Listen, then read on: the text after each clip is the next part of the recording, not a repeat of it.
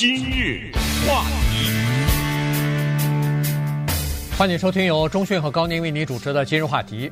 俄乌战争爆发以来呢，其实有一个生意啊，在美国居然悄悄地兴起了，这个就是把武器运到乌克兰去啊，运到战场上去，运到前线上去的这个做法。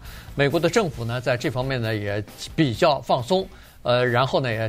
等于是悄悄地把这个作业的程序、审批的程序和注册的这个程序呢，都加快进行了。所以今天我们就通过一个公司的事例呢，告诉大家，有不少的以前从来没有涉足涉足这个武器交易这个行业的人呢，哎，现在也都卷到里头去了。我要是不看《纽约时报》这个报道，我根本不知道，呃，民间可以有这种叫做军火商，对不对？对。一说到这个，你肯定想，哎呦，你把军火。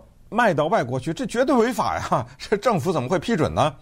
政府不但批准，而且还加快了速度。所以这个呢，就告诉了我们，我们常常是有一个事情啊，它要是不发生的话，我们就不知道；等它发生了以后呢，我们就知道它背后哦，原来藏着这么多的门道。这个经济上的供需关系是：我乌克兰我在打仗，我需要火箭筒，我需要坦克，我还需要飞机呢。对，啊，机关枪啊，子弹。可是我不知道到哪里去买去，这个事儿匪夷所思啊，匪夷所思。第二个是，我有飞机、大炮、坦克、机关枪和子弹，我不知道卖给谁，所以我得通过一个叫高宁的人，我才能卖出去，对不对？这是这么一个，他要一个中间人，所以就给了这些中间人这个机会，这怎么回事啊？这是，你比如说，现在乌克兰要坦克。我倒想卖给他呢，我哪找去啊？对不对？对对，我家后院也没停着坦克呀，所以就是这种报道啊，让我们趁机就掌握了很多的信息。这让我想到早年哈九十年代的时候，我在威斯康辛州的时候呢，就差点卷到一个莫名其妙的生意里。这当地有一个美国白人呢，他一看我们是中国大陆的留学生，他说：“如果你能给我找到这东西，赚大钱。”因为我们美国呢缺这东西，可是不知道到哪儿去买去。高宁，我让你猜一千次，你都猜不到他要的是什么。那我就不猜了，就别猜了啊！他要人的尸体供医学院用。哦，哎，他没缺这个东西，他是一个中间人，他到处找这个。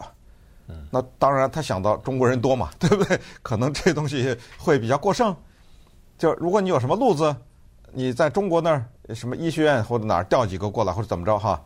他说：“哎，我就给你提多少成。当然这肯定做不成，我到哪儿给 我到哪儿给他找这去，对不对？但是这就说明什么呢？就是说明在我们呃两个国家或者多少国家之间呢，它存在着很多莫名其妙的交易，知道吗？对，就你不进到这行里。”你不知道啊，它不再是那种普普通通的什么进口一些、出口一些大家都知道的东西，而是一些就这种特别偏的东西。那么武器呢是超级偏的，我们根本不知道。可是呢，刚才高宁说的这一家公司啊，就是这意思，就是你不知道，哎，有人知道。对，这卖的其实就是关系，他也没有飞机大炮，但他知道到哪儿去找去，然后呢，他知道卖给谁，所以在这个过程当中。可以赚很大的钱，这军火、这石油什么这种，你知道一碰就是大钱，知道吗？这个要看时机啊，就是要有战争，要有战场，呃，所以呢，才有人要购买武器。没这个俄乌战争，他们也进进不了这个行啊。这个公司呢，不是什么大公司，我说实话，就是个皮包公司，啥也没有，两个人合伙。一个呢是以前开那个加长礼车的，是呃，这个公司里边的一个老板。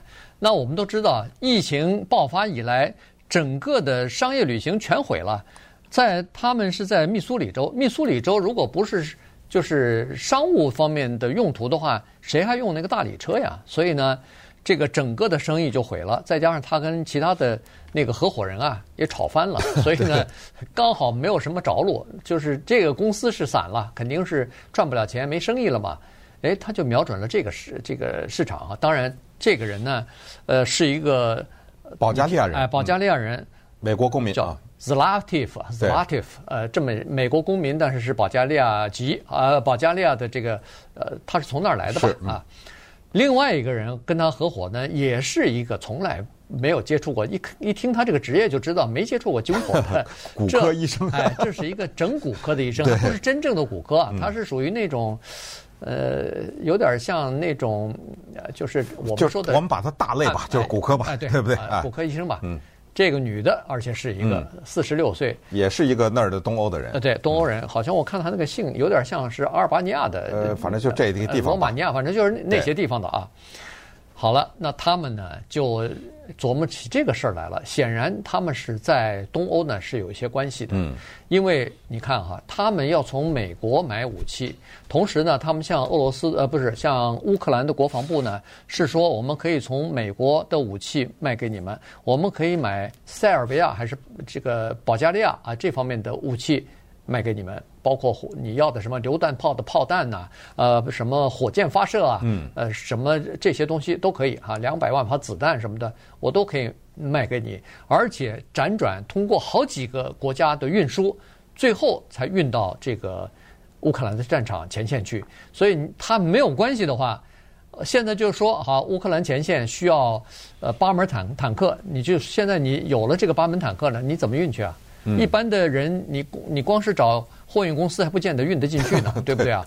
呃，可是哎，他们有这方面呃途径吧，至少是，所以呢，他们就到美国的国务院，先去申请一个 营业的执照，对，然后就是注册一家公司，专门做这个军火贸易的啊，然后还要获得批准才行。美国国务院他不是说啊，你把这个武器运到什么？呃，非洲去了，运到其他的地方去，那肯定是不会批准的。只有运到乌克兰前线，帮着乌克兰打仗的，这个就会加快批准。以前比如说几个星期才获得批准的，他向乌克兰的国防部写的那个呃电子邮件上说了，我们七天就拿到这个呃批准的回复了。嗯，就这事儿，我真的是想不明，还是想不明白，因为。美国国务院呢，在二零二一年的这个财政年度收到多少这样的把要军火卖到乌克兰的申请呢？是一万九千一百二十五个申请。原来在美国有将近两万人有办法把军火卖到乌克兰去。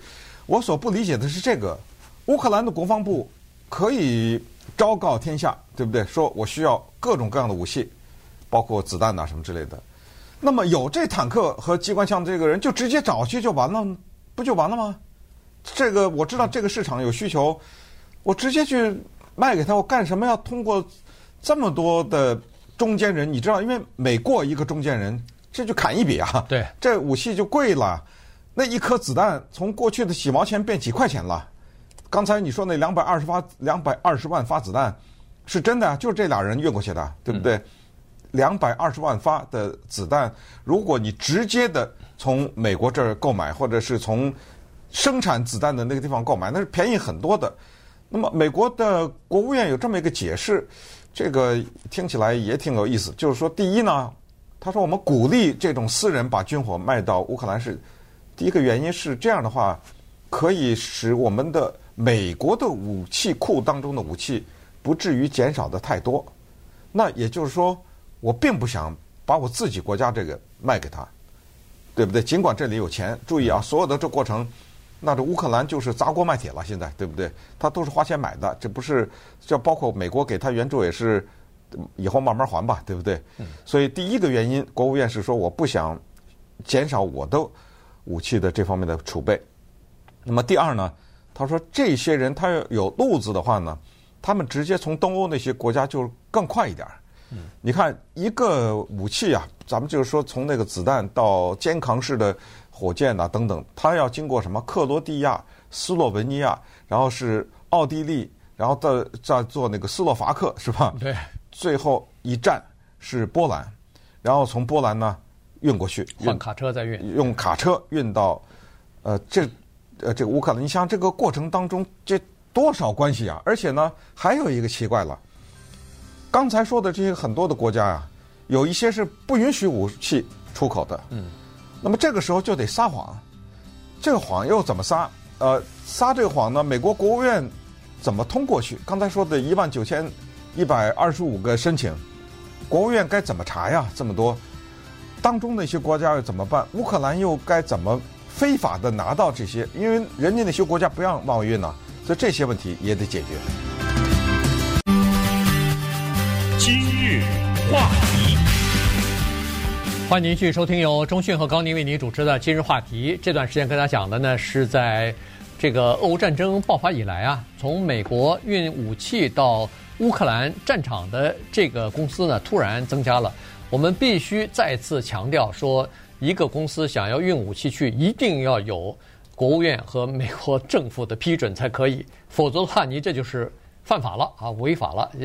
呃，美国有很呃相当多的这个公司，呃，准备要运武器的，私下里头联系好了，结果一咨询，突然发现哦，还需要政府批准啊，都不知道、啊，你不知道运了以后，那就等于是违法了，要坐牢的。呃，然后还有有一些不法的商人，我看这个资料上说，有一家公司也是想运军火到乌克兰去赚点钱的。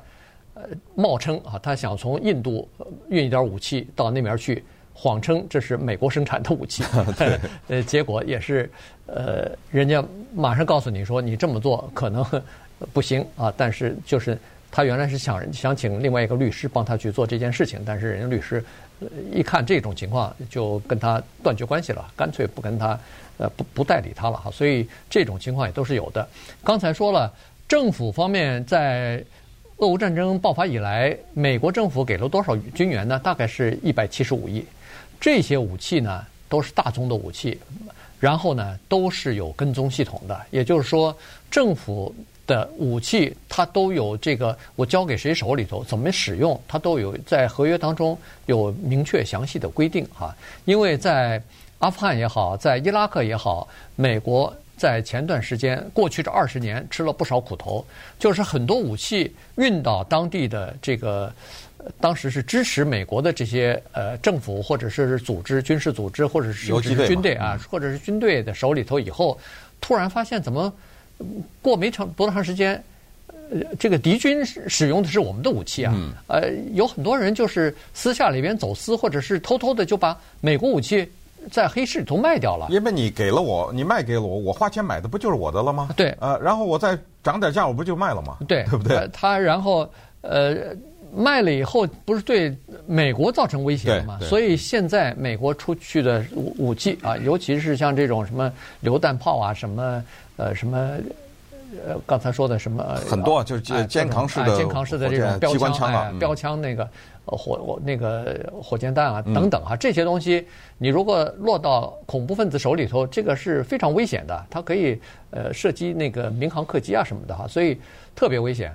所以现在政府方面是有追踪系统的，可是私人公司的这种小宗的生意，第一没追踪系统，第二连出口了什么东西，政府都不知道。他没有办法，一万九千一百二十五个申请是批准了的。对。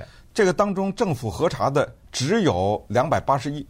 这个记者他们把这个数字要的清清楚楚，因为国务院他也不能撒谎啊，对不对？只有这个查的是什么呢？就是他有一个特别清楚的程序，就是你卖这个军火，你说要卖给乌克兰，到最后呢，有一步一步的签字啊什么，最后得证明是乌克兰的军方拿到了这个武器，而这个得到这个证明的只有两百八十一个。所以其他那些卖到哪儿去了也不知道哈，当然很可能也是去了乌克兰，因为这些人坦率讲，他也并不在乎卖到哪儿，他要的就是那个赚钱嘛。而现在谁最需要？那当然是乌克兰最需要。所以这就让我想到早年呢，有一些人做这个生意，就是把一些汽车运到中国大陆去。哎，你听说过这吧？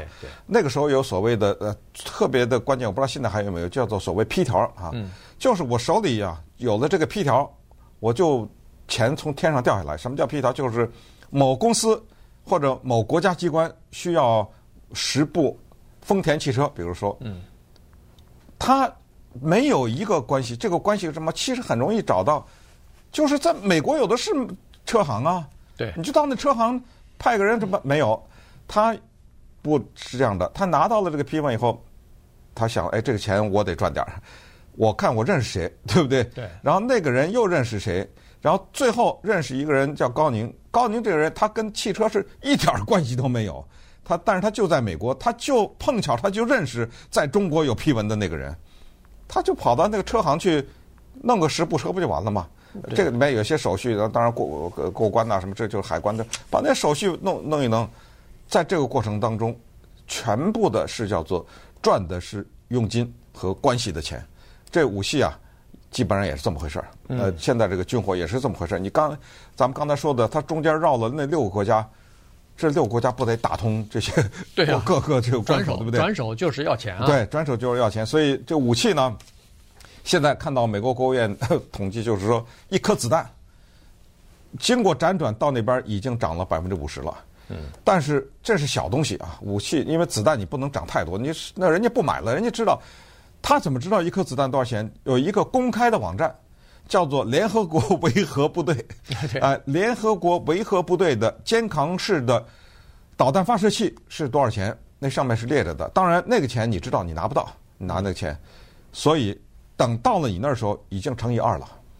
这就是私下里面的走势，这又是一个问题。然后最后呢，现在有人这么说：说如果有一天乌克兰战争结束的话，将在那个黑市上面大量的美国的这种。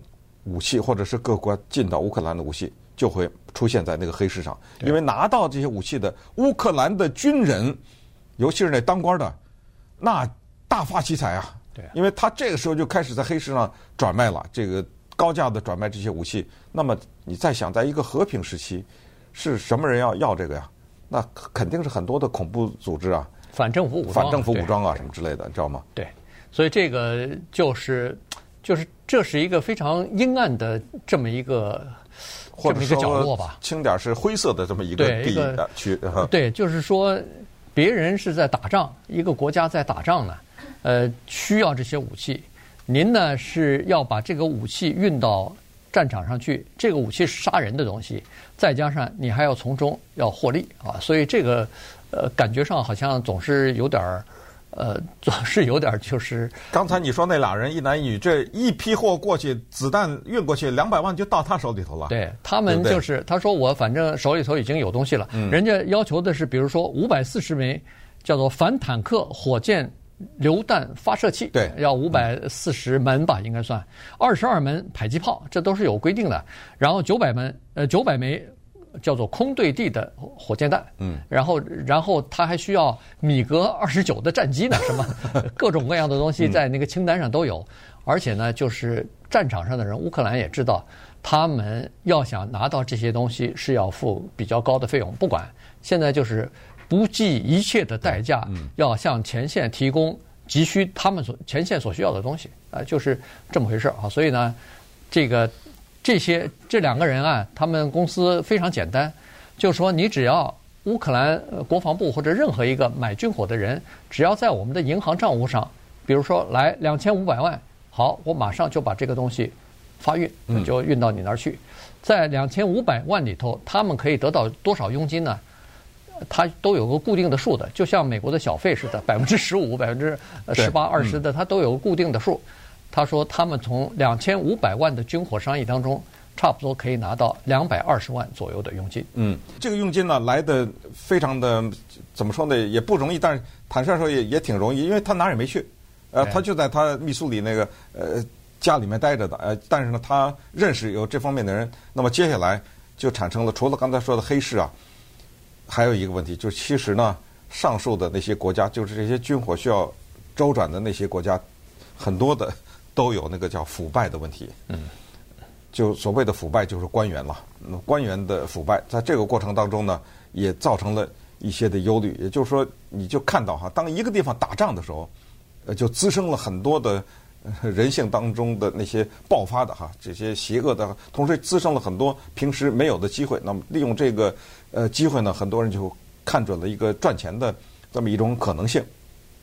可是呢，接下来有一个问题，可能美国还是要面对，就是刚才说的，就当那个恐怖主义掌握到这些武器以后呢，美国的政府该怎么面对？所以现在其实也有一个反对的声音，在国际上也有这样的一个反对的声音。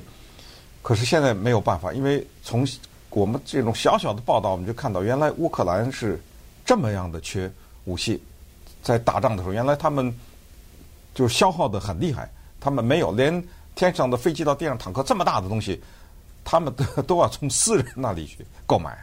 嗯，这个这个就是打起仗来，尤其是这种消消耗战，到现在已经打了多长时间了？七个多月了吧？呃，所以呢，这种武器的消耗是非常大的哈。那刚才也说了，他们还需要有的时候要作假一些文件。你比如说，他从波斯尼亚和这个保加利亚要把武器运到乌克兰去，要经过这两个国家的政府批准才可以。但这两个国家明文规定，不许往战场上运任何的武器啊，禁止销售武器到战场上去，因为你送到战场上去，这不是就是帮一方打另外一方？他他是有明确的禁令的，所以他们在做文件的时候，必须不能说我这个武器是运到乌克兰战场上去的，只是说我这个武器是卖到波兰去。但是他们心里都非常清楚，波兰到了波兰以后，马上装到卡车上头，就会运到这个乌克兰。那你说那些国家不让武器运出去，那些国家的政府的官员他知道？对不对？他说：“哎，我们这儿啊，你这儿有一批武器过运哪儿啊？啊，运波兰。”他心里说：“少来，对不对？呃，也不行，波兰不行。呃，给点吧，对对不对？就这意思。打通打通关节。我知道你卖哪儿，你就说波兰，我睁只眼闭只眼，但是我这眼睛一睁一闭可不是免费的啊，对不对？所以你说这点事儿啊，就背后还是有很多的金钱的交易的。”